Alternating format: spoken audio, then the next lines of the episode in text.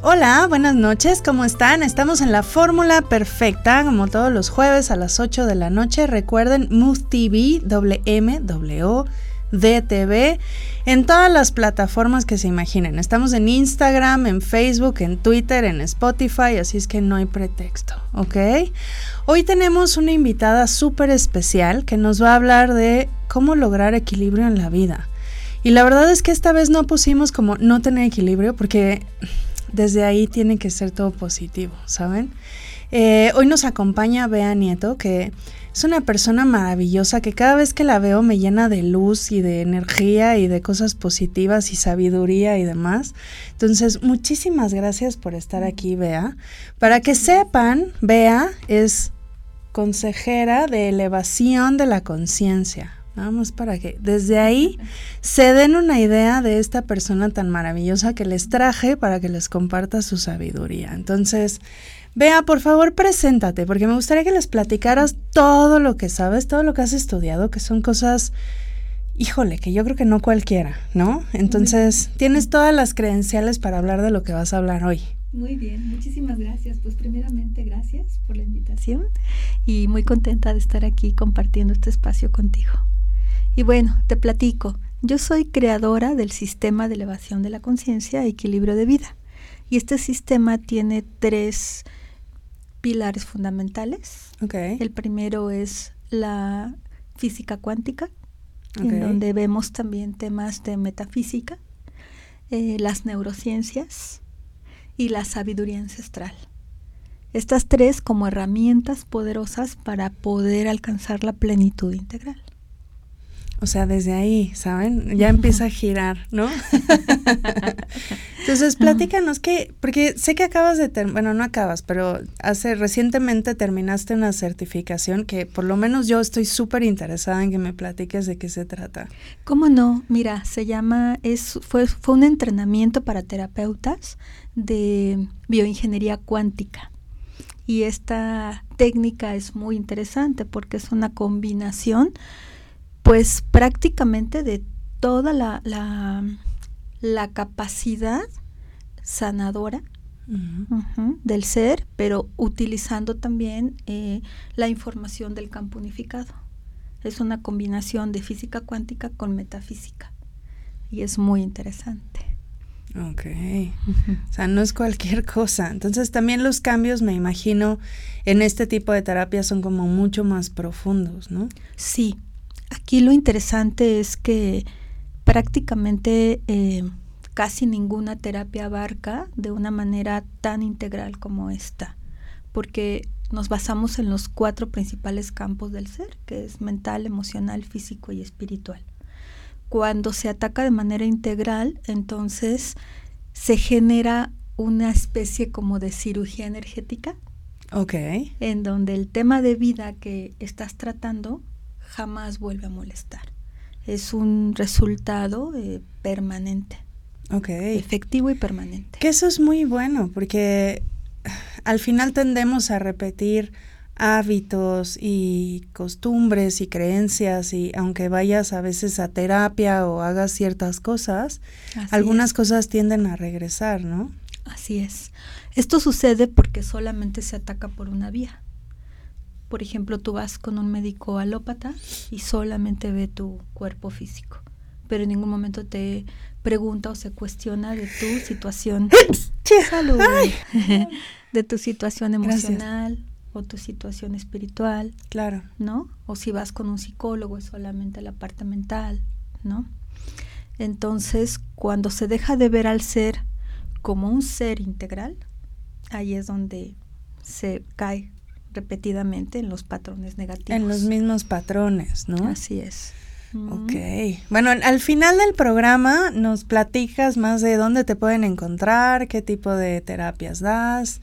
Claro que eh, Creo que vas a tener por ahí un curso en enero, febrero. Entonces, de todo eso vamos a hablar en el último segmento, porque ahorita vamos a hablar justo de la parte de lo que se trata este programa, que es el equilibrio de vida. Así es. Que desde ahí es un tema porque es de las cosas más complicadas, ¿no? O sea, yo en algún momento pensé en mi vida que el éxito era justo tener equilibrio, no, no tener mucho de algo y poco de otra cosa. ni era una cuestión material, sino tener un equilibrio, ¿no? Así es. Pero de pronto siento que mi vida es como un cubo Rubik, ya sabes. Entonces de un lado ya está bien y luego como que el otro se descuadra y luego un color se mete en el otro y entonces se vuelve un caos, ¿no? Así es. Entonces, para empezar, ¿qué es el equilibrio de vida? Bueno, el equilibrio es reconocernos como seres integrales y que cada uno de nuestros campos y de nuestras áreas de vida deben tener el mismo foco de atención y el mismo cuidado. Entonces, cuando nosotros, es como cuando tienes un carro y nada más te preocupas por la carrocería, pero olvidas el motor o los interiores. O ponerle gasolina. Es correcto. Es que es lo, mucho de lo que pasa, ¿no? Regularmente la gente se enfoca únicamente en una, dos o tres áreas de su vida, cuando en realidad pues tenemos por lo menos siete o nueve, dependiendo la, la rueda de equilibrio que, que realicemos. Y también es importante saber que, bueno, tenemos estos cuatro campos, que es mental, emocional, físico y espiritual. Y vivimos en una cultura que le rinde culto a lo físico y a lo intelectual. Correcto. Las emociones se dejan de ladito y de lo espiritual pues ya casi ni hablamos, ¿no? Sí, eso es para los hippies. Exacto. o eso con que se come, ¿no? Claro. Y cuando reconocemos que todo, somos todo eso, eh, empezamos a tomar conciencia desde un nivel más elevado de cuáles son los, no nada más las áreas, sino también los niveles que tenemos que tener en cuenta. Como los niveles de conciencia, niveles de... Y niveles de los cuerpos sutiles también. ¿Qué es un cuerpo sutil?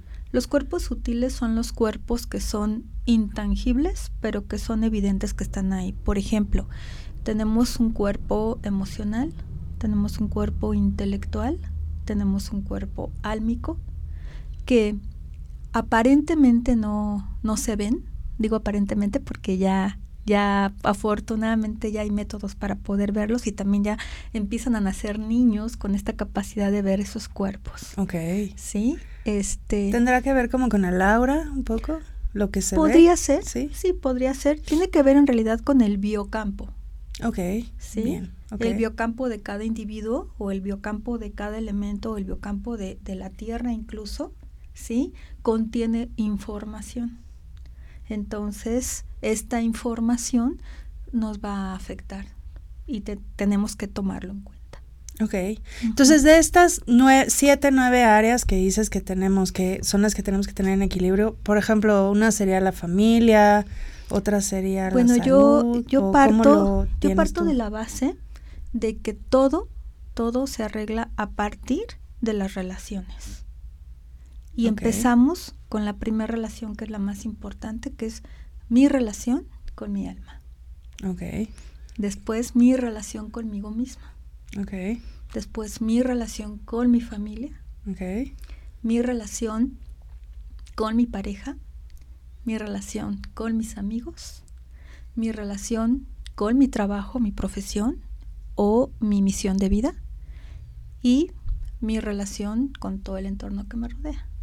Ok, ok. Entonces vamos como que de adentro hacia afuera y nos lo han enseñado al revés. Sí, claro, pero al final, y, y lo hemos tocado en otros programas, eh, si no estás bien tú, no está bien nada. O sea, incluyendo la parte de los negocios, ¿no? O sea, si un líder o un jefe o un dueño de empresa no está bien, la empresa no funciona, ¿no? De hecho, la empresa o el negocio es el reflejo de quien lo comanda. Claro. ¿No? Sus áreas de oportunidad personales son las áreas de oportunidad de la empresa. Normalmente es así, correcto. A menos de que ya entres a una parte más institucional y corporativa, y a veces ni así. Sí, porque puede ser entonces el departamento que te corresponde. Claro, correcto. Sí. Ok, entonces es tener estas áreas que empiezan contigo, o sea, con la relación que tienes con tu alma, luego que tienes contigo mismo y, y hacia, hacia el exterior y tomando en cuenta estas cuatro dimensiones. ¿Es, correcto, sí. Entonces digamos que, ¿qué sería tener un equilibrio? Sería tener a todas como en el mismo nivel de conciencia, de atención, de... Sería vivir en plenitud, literalmente. Ok, entonces como sentirte a gusto, conforme, feliz con cada una de estas áreas y estas eh, cuatro dimensiones, ¿sería eso? Así es. Todos los seres humanos nacemos con un anhelo inherente de sentirnos satisfechos. Okay. ¿Sí? Y esta satisfacción la, la intentamos suplir con cosas materiales. Pero cuando entendemos que cuando empezamos a equilibrar desde adentro, este, anhelo de sentirte satisfecho más bien se convierte más que en un círculo vicioso de estarte llenando de cosas que no te eh, hacen feliz ni sentir plena, se convierte en un círculo virtuoso en donde entonces ya no es por llenar un hueco, sino es para ser mejor. Esa sería como la diferencia. Claro, porque además eh, el otro día veía una pregunta, en, no me acuerdo si en Facebook o algo así, que alguien preguntaba que esta nueva generación, o esta generación, más bien, no esta nueva generación, nuestra generación, o sea, entre los millennials y los generación X, hemos generado grandes vacíos precisamente por el consumismo y el tratar de cubrir cosas con lo material. ¿No? Así es. Eh, como el comprar cosas de marca, ¿no? El lograr ciertos éxitos o reconocimientos externos a nivel intelectual, como dices, ¿no? Sí. La apariencia, ¿no? O sea, ahora esta necesidad de sentirte eternamente joven. Entonces, cada vez hay más estímulos que nos distraen de esto, ¿no? Totalmente, y que además están totalmente encausados al consumismo, como bien dices, y que lo único que generan es más vaciedad en, el ser, porque se ha olvidado lo esencial. Y lo esencial es lo que realmente nos hace crecer y lo que nos nutre. Regularmente cuando necesitamos algo externo y tenemos como un hambre, ¿no? Es porque en realidad es tu alma que te está pidiendo nutrir esta parte. Y lo confundimos con este este deseo de tener la casa perfecta, el, el empleo perfecto, la pareja perfecta, que no está mal aspirar a ellos. Pero, sí, no, no es que no es que no, lo hagamos, ¿no? Pero propiamente no es lo que va a llenarnos. Pero no va a ser la fuente de mi satisfacción. Okay. Cuando eso yo ya lo veo como la fuente de mi satisfacción, ya perdí. Porque absolutamente todo es efímero, todo se acaba, todo termina pero cuando tú nutras tu alma, eso es eterno, eso no se termina. Fíjate que ahorita que lo decías, me, me, me recordó a cuando a veces tenemos hambre y nos comemos cualquier cosa, unas papas o una dona o algo que, que no nos nutre, y sí te quita la sensación de hambre, pero no te sientes satisfecho. No sé cómo explicarlo. Sí, sí, sí. Dice que, se dice que un comprador con hambre hace malas compras porque es lo primero que, que, encuentras, ¿no? Para saciarte. Em, sucede que mm, nos han, nos siguen vendiendo espejitos, ¿no? Ya sé. Entonces, eh, el irte con la finta, con estos espejitos, pues nunca va a saciar. Va a ser un barrilito sin fondo, en, en donde vas a necesitar cada vez un carro mejor, una casa mejor, y no va a haber ese, ese satisfactor interno. O te vas a agarrar lo primero que encuentres, ¿no? Y entonces de pronto si tienes una, en vez de hambre, tienes una gran necesidad de pareja, pues te vas a agarrar a la primera que encuentres, ¿no? Claro. O si quieres tener éxito rápido para solo tener dinero, pues a lo mejor vas a comprometer otras cosas, ¿no? Sí, porque lo que nadie te dice es que cuando empiezas a tener necesidad de tener una pareja, necesidad de, tener un mejor puesto, necesidad por llenar un vacío, al primer lugar al que hay que acudir es hacia adentro de uno mismo. Y todo el mundo te empieza a, a, manejar cartelitos, ¿sí? Para compra aquí y sé feliz y, ¿no? Cómo alcanzar la felicidad comprando más. Y entonces cuando tengas esto vas a ser más feliz, ¿no? O cuando logres tener una relación así vas a ser más feliz. O cuando te vayas de vacaciones a tal lugar, ¿no? Y entonces como que estamos en la constante búsqueda de perseguir esas cosas pero vamos a seguir con Hay una carrera acelerada por arañar el siguiente nivel, pero es externo. Y eso nunca va a terminar si primero no nutrimos el interior. Oye, ¿y tú crees que esto es como cultural o es parte de la condición humana o es, o sea, sí es algo que podemos corregir? Sí, totalmente, porque justamente si nosotros revisamos la sabiduría ancestral de cualquier país, hablando, por ejemplo, de los mayas, de los hindús, la cultura japonesa, en todas partes del mundo, ¿sí? Los sabios, los ancianos de, de, de esa sabiduría, tenían consciente que primero era nutrir el, el, ser, el espíritu, la conexión con el gran espíritu, que es el universo, y el poder convivir con la naturaleza siendo parte de ella, no dueños de ella, ¿no? Y vivían en armonía. Entonces sí es algo natural del ser. Por eso es que nos sentimos a veces tan perdidos, porque la ciudad es todo lo, que hemos perdido. Claro, pues cuál conexión, ¿no? O sea, de entrada eh, yo pensaba, estaba viendo hoy un programa, un poco pensando en lo que, en lo que íbamos a platicar hoy, y hay un, hay un programa en, en que se llama La mente en pocas palabras o una cosa así. Luego les doy bien el dato. Y, pero el, el programa que yo vi hablaba de la conciencia. Y entonces decía que de pronto no entrenamos tampoco en nuestra mente para enfocarse en lo importante. Es correcto. Y entonces es como si estuviéramos comiendo comida chatarra, pero en realidad son todas estas cosas en pensamientos y en hábitos y en imágenes, ¿no?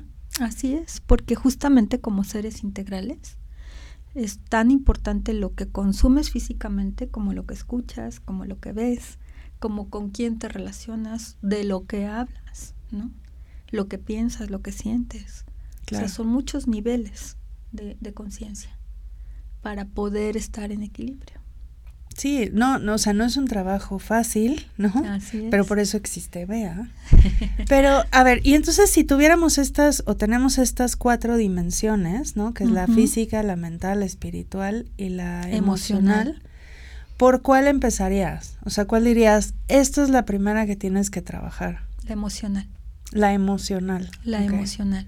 Está comprobado, esto también ya lo sabían los ancestros, pero recién ahora, gracias a la física cuántica, se ha em, avalado que efectivamente son las emociones las que comandan nuestra mente y nuestros hábitos, nuestra manera de reaccionar o de accionar. Correcto. ¿Sí? Eh, se ha descubierto también que el, el, corazón es un segundo cerebro y es el único órgano al que el cerebro obedece. Entonces es mucho más poderoso el, el corazón porque el cerebro manda señales eléctricas a todo el cuerpo, pero el corazón manda señales electromagnéticas y es mucho más fuerte y mucho más poderoso. Entonces, si nosotros andamos por la vida eh, sin ponerle atención y equilibrio a las emociones, es como si fuera un potro salvaje que anda sin jinete. El jinete puede ser la mente cuando ya conoce y sabe que lo más importante son las emociones. Entonces, parte de empezar a trabajar en esta parte de equilibrio de vida sería aprender a controlar las emociones. Primero, sanar emociones todos los seres humanos, de los 0 a los 7 años de edad, hemos vivido eventos traumáticos que a partir de la interpretación de estos eventos se genera una fisura, una fisura del alma. Y estas fisuras controlan todo el tiempo nuestra manera de pensar, nuestra manera de operar, y es el que justamente nos lleva a repetir patrones negativos constantemente. Ok. Entiendo que hay como diferentes huellas, ¿no? Justo de esto. Así que es. justo como tú manejas el diagnóstico, ¿cierto? Es correcto, es correcto.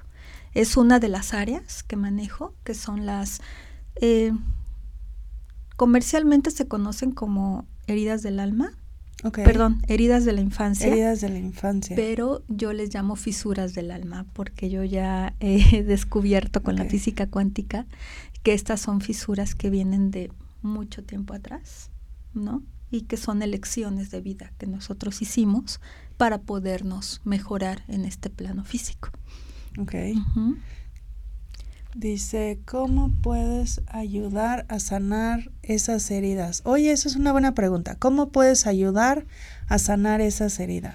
Bueno, primero tienes que detectar cuáles de las cinco heridas que existen tienes.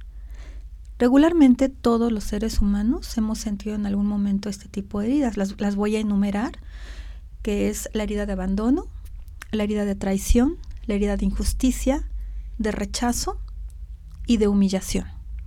Entonces, todos los seres humanos en algún momento nos hemos sentido rechazados, traicionados, hemos sufrido alguna injusticia. Pero, ¿cómo puedo yo saber cuál es mi herida? Cuando tú tienes un evento que constantemente se repite o se acercan a ti personas que te hacen contactar con una de esas heridas, esa es tu herida. Eso fue lo que veniste a trabajar. Ok.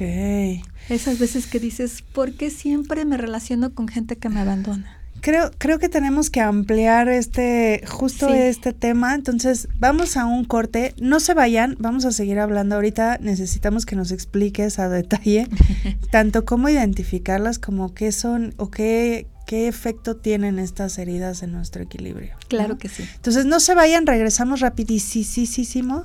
Les da tiempo de ir a servirse agua y regresar, ¿sale? No se vayan. Mood TV, WMWDTV. Aquí estamos.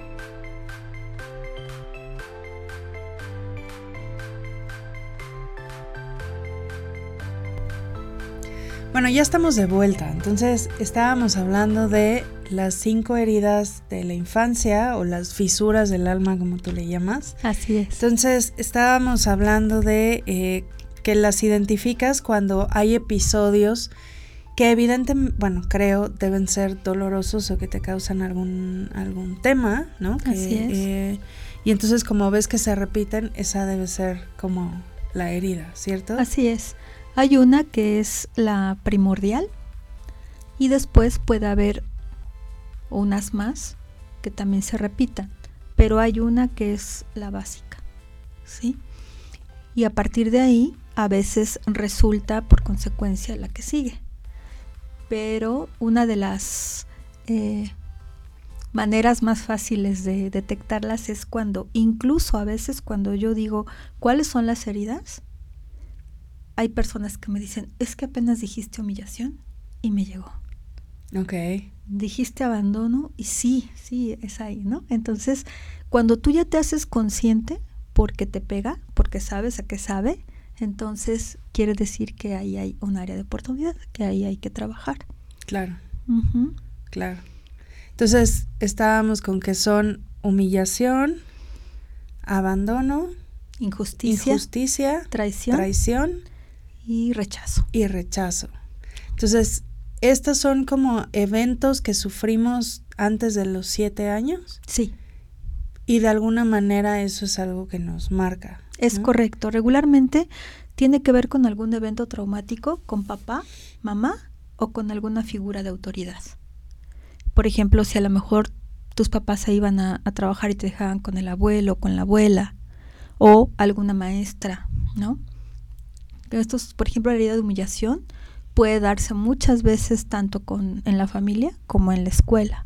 Okay. La gente que sufre de bullying tiene regularmente la herida de humillación. Eh, es mucho más fuerte cuando se trata de, de los papás. Se vuelve una herida, una fisura mucho más profunda.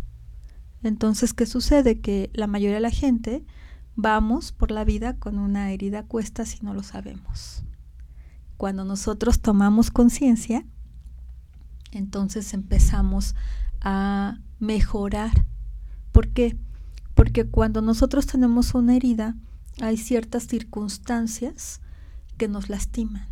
Entonces, para evitar el sufrimiento, hacemos como generamos atajos o hacemos trampa en la vida para evitarnos esas, esos dolores y entonces construimos unas máscaras y andamos por la vida con la máscara para evitar contactar con el dolor o que las demás personas vean que tenemos ese tema, cuando en realidad absolutamente todas las personas lo tenemos.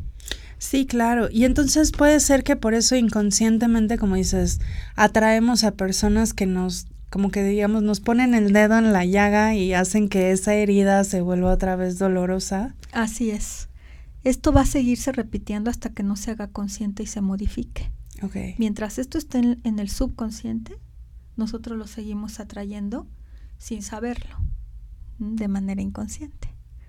Cuando nosotros eh, trabajamos las heridas, puede ser que sigamos atrayendo a esas personas, pero ¿qué sucede? Se te desarrolla el, olfato.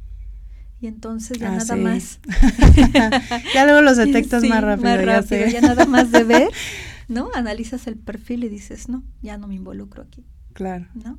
Porque ya, ya conoces, ya sabes. Sí, ya, ya, ya no, ya. Cuando no es consciente es una atracción así del amor a primera vista. Claro. ¿Sí? Y te involucras nuevamente.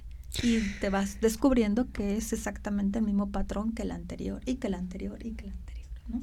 Sí, entonces no es que todos los hombres sean iguales o todas las mujeres sean iguales o todos los trabajos sean iguales, ¿no? O, o, todos mis amigos son de cierta manera. Es que tal vez tú te estás generando eso porque tienes una herida que, tienes que sanar, ¿no? Exacto. Entonces nos preguntan que si hay eh, alguna persona puede tener las cinco heridas. Sí, sí se puede, sí se puede. Regularmente hay una que es el pilar y después regularmente son infancias muy difíciles personas que han vivido cosas muy fuertes, sobre todo eh, mucho abuso físico, eh, psicológico. ¿no?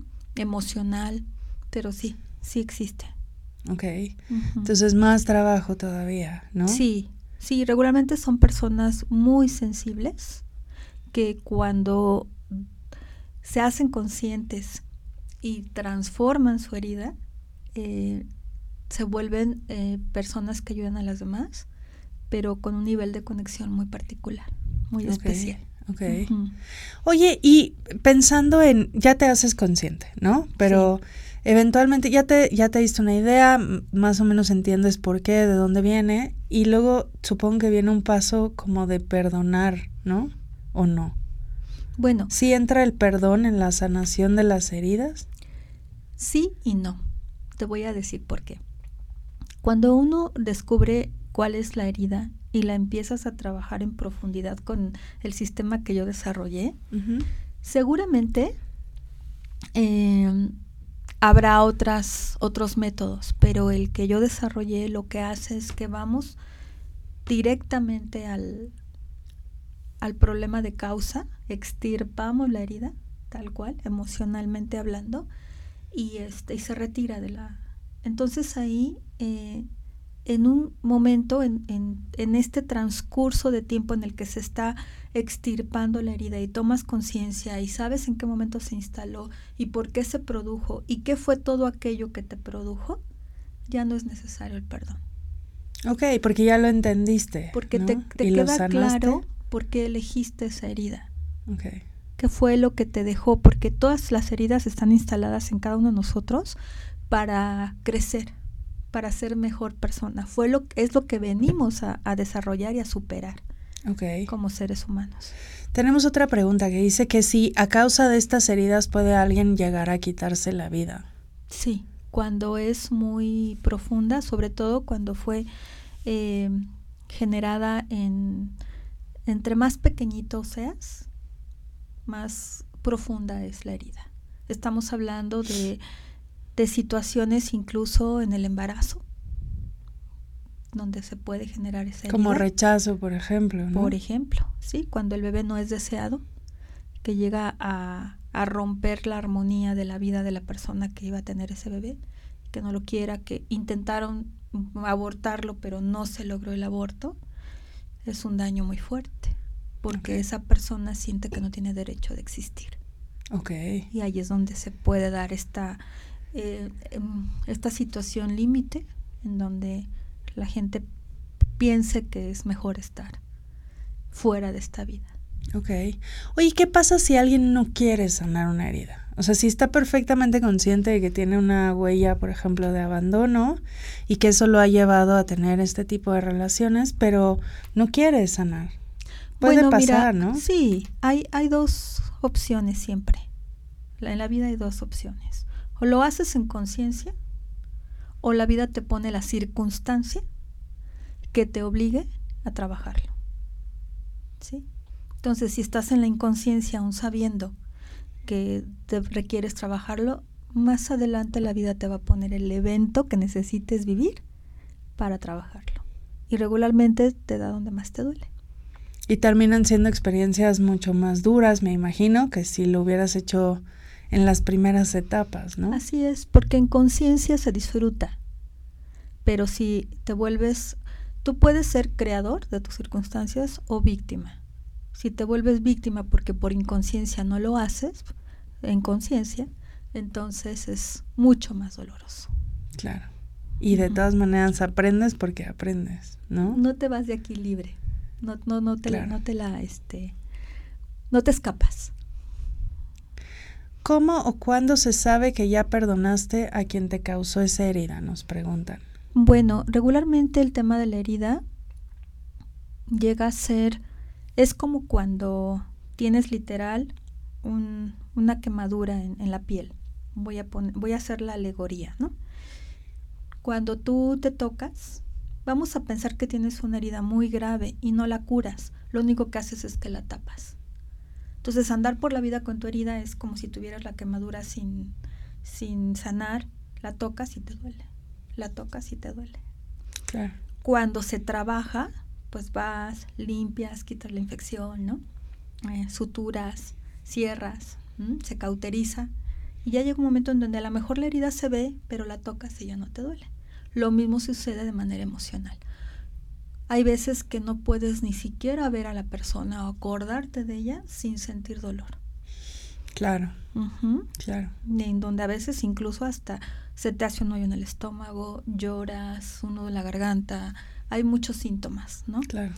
Y eh, ¿cómo sabes que ya lo, ya lo curaste? Cuando es prueba superada, es cuando te acuerdes de esta persona, la veas, hables con ella, ya no te genera nada. Ya no pasa nada. Ya no, duele. Que puede ser una persona o un evento o una circunstancia, ¿no? Así es. Entonces, volviendo a las cuatro dimensiones que, que platicábamos al inicio, tú decías, primero hay que trabajar la emocional, pero luego seguirá otra. ¿Cuál debería de ser la segunda otra? Bueno, eh, aquí sucede algo porque cuando se empieza a trabajar de manera emocional, en automático los otros campos se abren. ¿Y qué sucede? tenemos una memoria mental, emocional, física y espiritual. Entonces, en el momento que activamos el dolor emocional, se activa el recuerdo mental y se activa el recuerdo físico y se activa el recuerdo espiritual. Ok. ¿Sí? Por eso es que es la raíz, es la emoción. Entonces, cuando la emoción se activa, todo nuestro mecanismo, nuestro biocampo, eh, reacciona. Y entonces, en consecuencia, se empieza a sanar todo eh, de manera integral. Ok, entonces, digamos, a lo mejor no estamos conscientes de que tenemos una herida, a lo mejor pensamos que es otra y en realidad la tenemos mal identificada. Entonces, en este buscar el equilibrio, deberíamos de poner atención, por ejemplo, a si nos sentimos mal o estamos enfermos de algo específico, por ejemplo. Sí. O si tenemos ciertas emociones hacia ciertas personas o cosas. Así es. Por ejemplo, eh, las personas que tienen la herida de abandono son personas muy sensibles que conectan muy fácil con las personas y regularmente se entregan mucho más que cualquier otra persona. Y cualquier actitud de cualquier otra persona que no se va a entregar como ella porque no tiene esa misma capacidad, va a interpretar su silencio, su falta de atención como un abandono. Ok. ¿Sí? Las personas que tienen la herida de traición son personas muy controladoras. Regularmente requieren tener el control absolutamente de todo y son personas que tienen mucho miedo a justamente a que alguien más las traicione. Y ellos, y de manera inconsciente, traicionan. Porque al querer tener el control de todo, se empiezan a colgar responsabilidades tras responsabilidad tras responsabilidad. Son los típicos trabajólicos que nunca tienen tiempo para nada. Y entonces prometen y prometen y prometen y después no pueden cumplir con esas promesas y regularmente generan que las demás personas se sientan traicionadas. Ok. Entonces al, no querer vivirlo terminan... Eh, Cuando es inconsciente. Terminan generándolo ellos mismos, ¿no? Sí.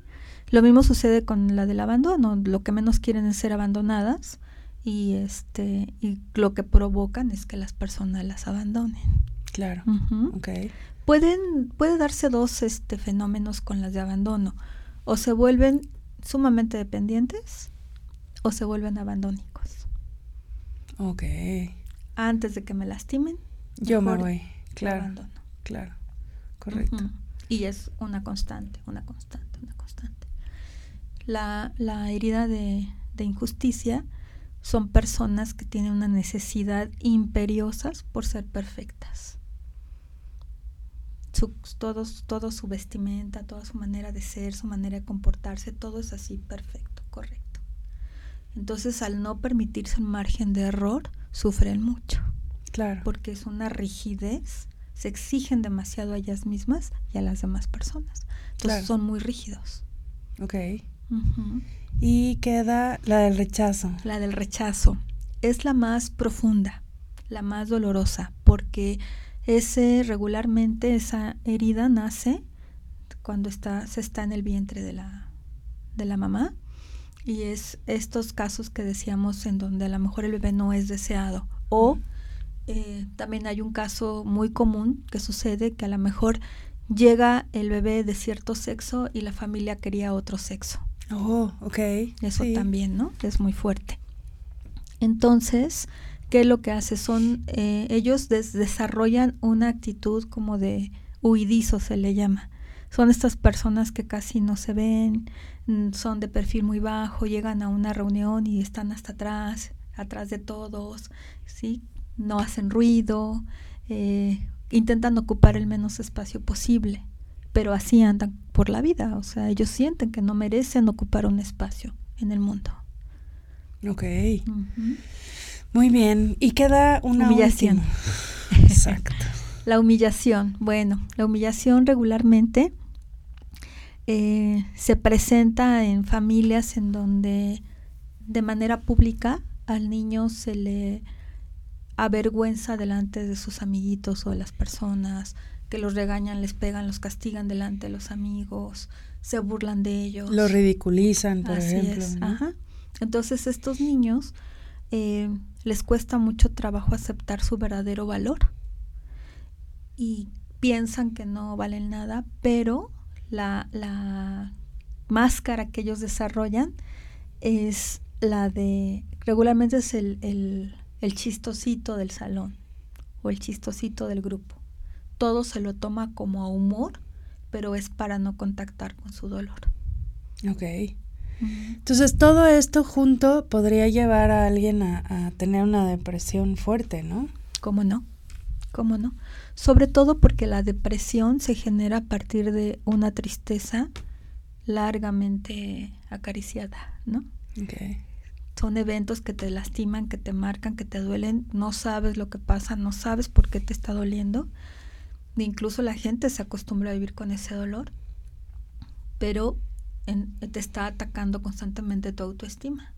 Entonces te bajan las defensas y esta tristeza que lleva mucho tiempo contigo se puede convertir en depresión. Claro. Sí. Y entonces pensando en que eh, tenemos estos cuatro segmentos y las cinco heridas y también como estos siete o nueve... Eh, dentro del círculo. Del círculo de, lo la que, vida. De lo que conforma tu vida. Sí. Si alguien ya dice, sí quiero un equilibrio y sí estoy preparado, porque creo que sí requieres tiempo, ¿no? Y, mucho trabajo interno, pero decir, sí, sí quiero eh, sanar estas heridas, sí quiero lograr como algo más allá, ¿no? Sí. Eh, te digo, entonces empezaría por la parte de emociones, pero ahorita que regresemos del corte me gustaría que nos explicaras un poco también ¿Qué tiene que ver la parte de neurociencias? Porque es importante entenderlo desde la parte fisiológica que pasa en nuestro cerebro, que viene justo de la parte emocional, ¿no? Por supuesto. Sí. Claro que sí. Entonces vamos a ir a un corte, ya se me fue, este ratito se me fue súper rápido.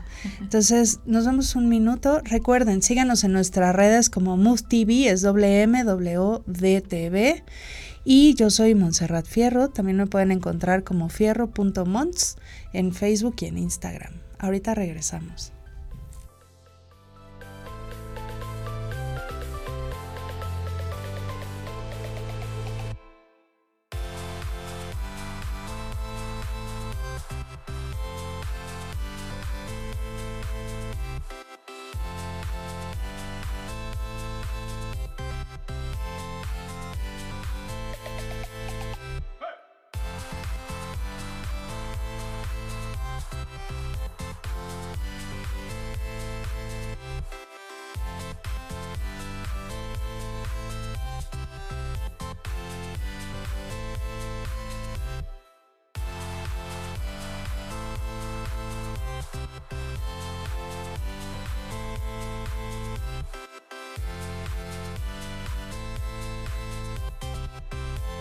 Gusto que ya, ya nos seguíamos platicando aquí, vea y yo. Le decía que, que quería que nos dieran explicación un poco más desde la parte de neurociencias, porque por lo menos en mi caso, cuando empecé a estudiar neurociencias, me abrió la, eh, el abanico de posibilidades y de entendimiento a oye, hay cosas que el inconsciente también se manifiesta a través de cosas fisiológicas que de pronto es muy difícil controlar, ¿no? De ahí las adicciones a circunstancias, personas, vicios, etcétera, ¿no? Así es. Lo que pasa es que cuando nosotros vamos eh, con esta herida a cuestas y vamos creando esta máscara para poder evitar el dolor, regularmente eh, Vivimos en una cultura que está acostumbrada a la inmediatez. Te duele la cabeza, tómate una aspirina. Tienes acidez, tómate un alcacelser. Y evitamos el dolor a toda costa. Estás triste, vete de compras, ¿no? sí, o vete con las amigas, ¿no? A tomar un café, qué sé yo.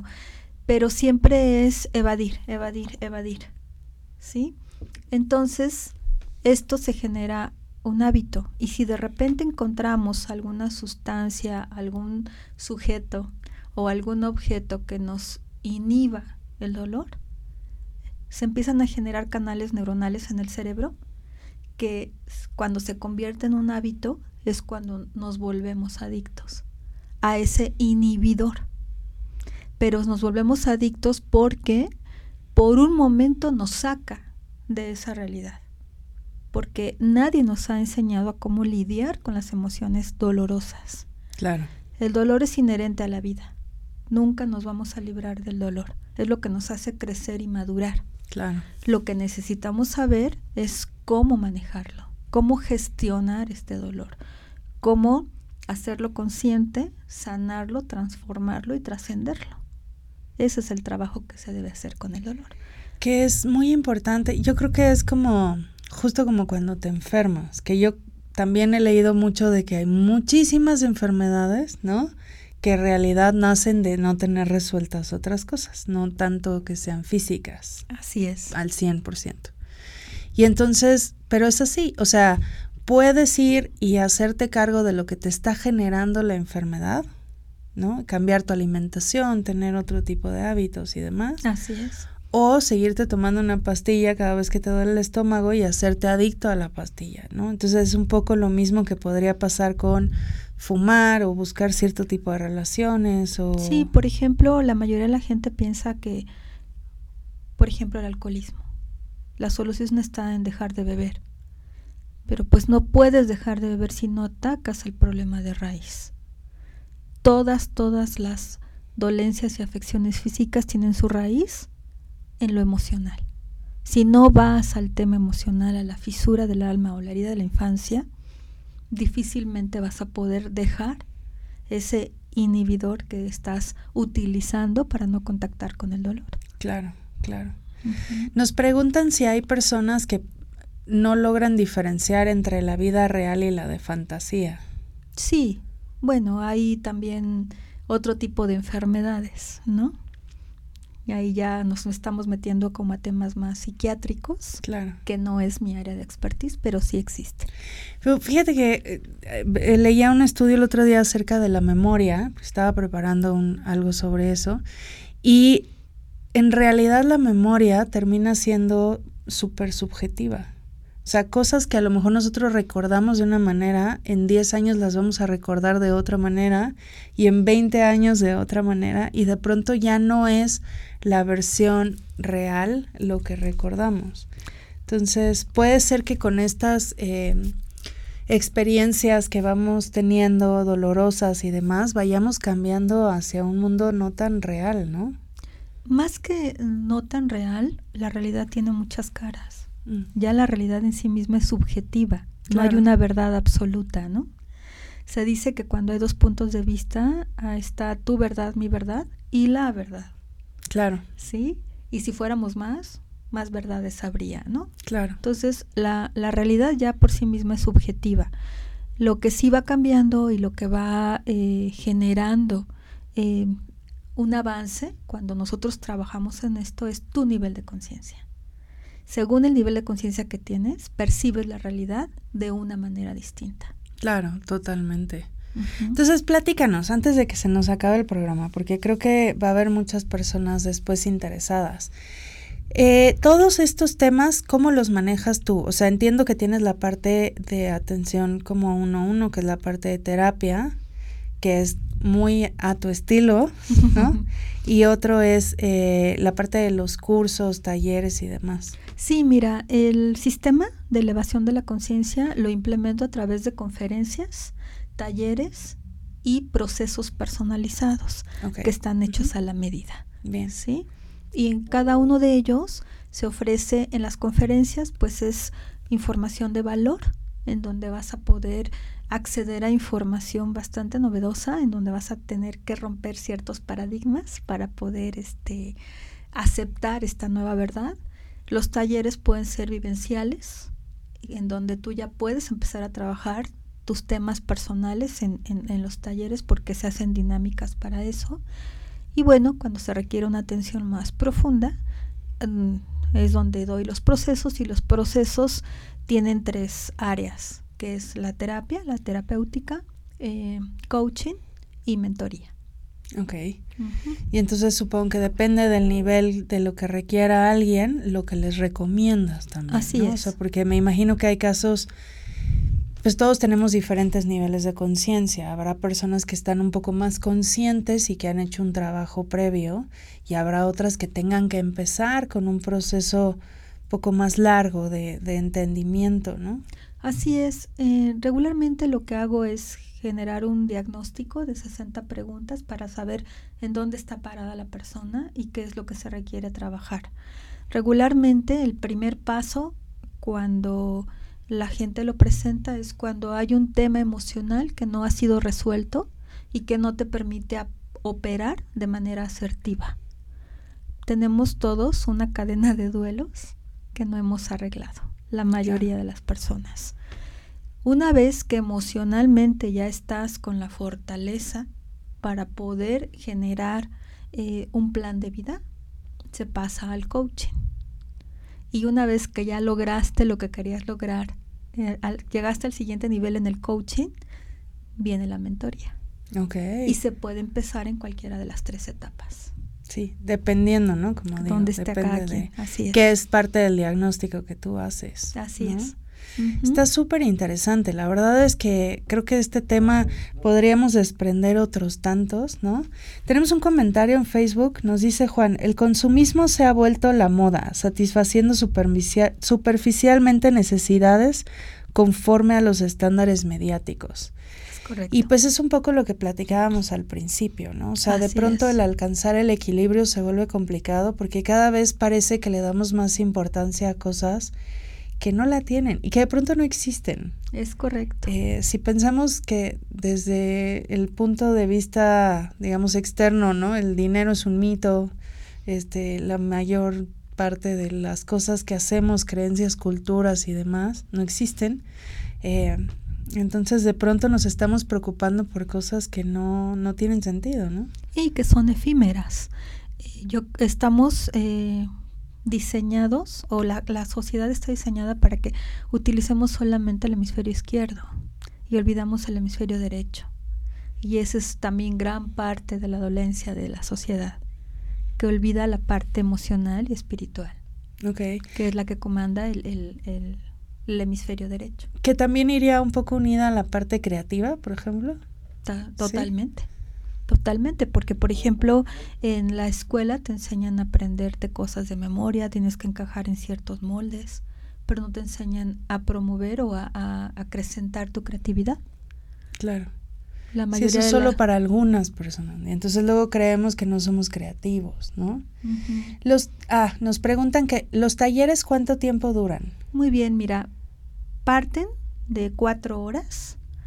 Esto va a depender mucho eh, porque también lo doy en, en las empresas y hay empresas que no tienen mucho tiempo para tomar la- los talleres, entonces pueden ser de cuatro horas, pueden ser de ocho horas o pueden ser de 16 horas. Ok, o sea, van como en módulos de cuatro horas más o Así menos. es. Ujú. Y obviamente pues también depende de la cantidad de gente, ¿no? Que esté participando en el taller. En eso no afecta tanto, más bien es el tiempo de las personas. Ok, muy bien. Pues sí, es que no son temas fáciles, o sea, menos de cuatro horas me parecería imposible para todo lo que se tiene que trabajar, ¿no? Así es.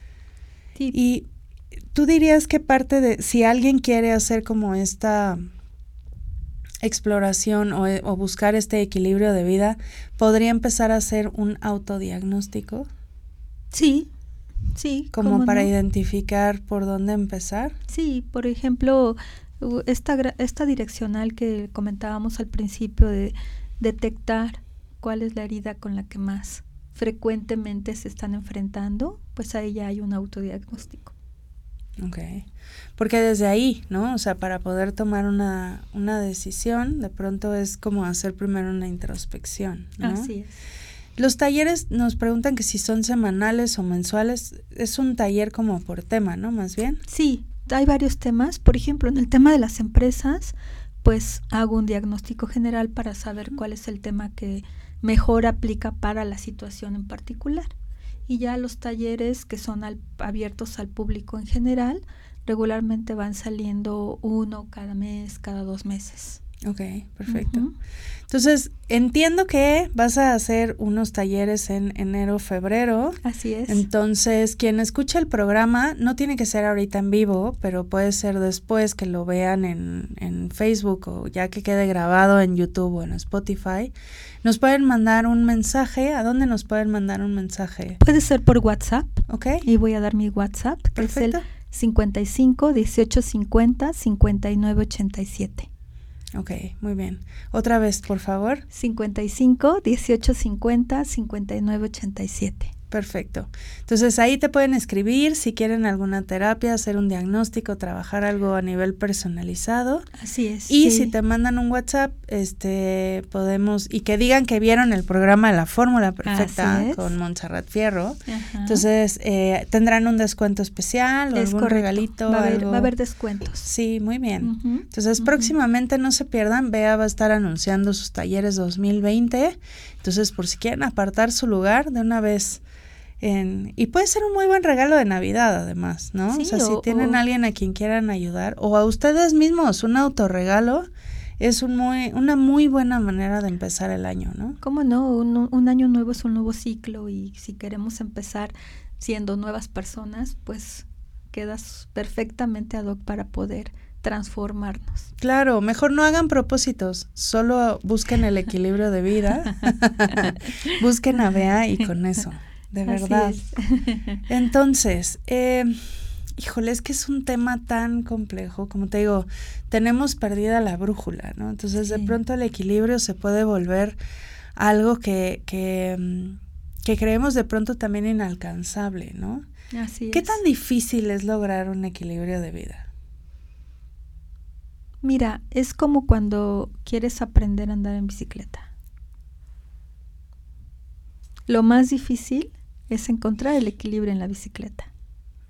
Pero una vez que lo logras y nunca se te olvida y es para toda la vida. Entonces es como todo, es como cuando ejercitas un músculo. Al principio sí, te va a costar un poco más de trabajo. Hurgar dentro de uno mismo no es tarea fácil, pero se puede convertir igual en un hábito. Sí, es correcto. Y aunque de pronto puede parecer cansado estar consciente todo el tiempo, ¿no? Y, y como tú decías, darle como la misma, eh, el nivel de importancia a cada cosa, eh, de pronto ya se vuelve justo como dices un hábito, ¿no? Entonces, entender que de pronto, y creo que es algo que de pronto se nos olvida, nosotros somos tan importantes como los demás. Y lo externo. Además, cuando tú experimentas los beneficios de buscar este equilibrio, porque te da una herramienta muy poderosa de autoconocimiento, de saber quién eres, a qué veniste, el porqué del propósito de tu vida, te prometo que buscar el equilibrio se convierte en tu deporte favorito. Claro, porque además tampoco es como que ya lograste el equilibrio, ya no va a pasar nada más, ¿no? No va a haber ningún evento que me mueva de ahí, ya lo logré para siempre, no. O sea, de pronto van a seguir surgiendo pruebas y se van a repetir cosas y pues hay que... O simplemente nuestros deseos y nuestros anhelos cambian porque nuestro nivel de conciencia cambia y entonces empezamos a buscar cosas más profundas. Sí, diferentes, ¿no? Sí, es. Claro. No tan pasajeras. Claro, claro, no tan superficiales, ¿no? También, así es. Entonces, sí es un trabajo que hay que estar haciendo de manera constante, pero al final, como dices, ya que aprendes el, el pues más o menos por dónde, pues ya lo, lo puedes ir tú manejando, ¿no? Así es, porque aparte nos tenemos que estar eh, constantemente revisando, ¿no? Es como cuando tenemos que ir al dentista, que constantemente hay que revisarnos, ¿no? O cuando tenemos que hacernos exámenes, constantemente esto es así. Igual, de la misma manera con el tema del equilibrio, es estar revisando constantemente, ¿no? qué área la mejoría, porque de repente es como una, una charola, ¿no? Donde tienes varias, varios vasos y de repente le quitas de, de, un lado, pues se va a inclinar al otro, ¿no? Claro. Entonces tenemos que ir viendo siempre en dónde, dónde ¿Cómo nos está haciendo falta.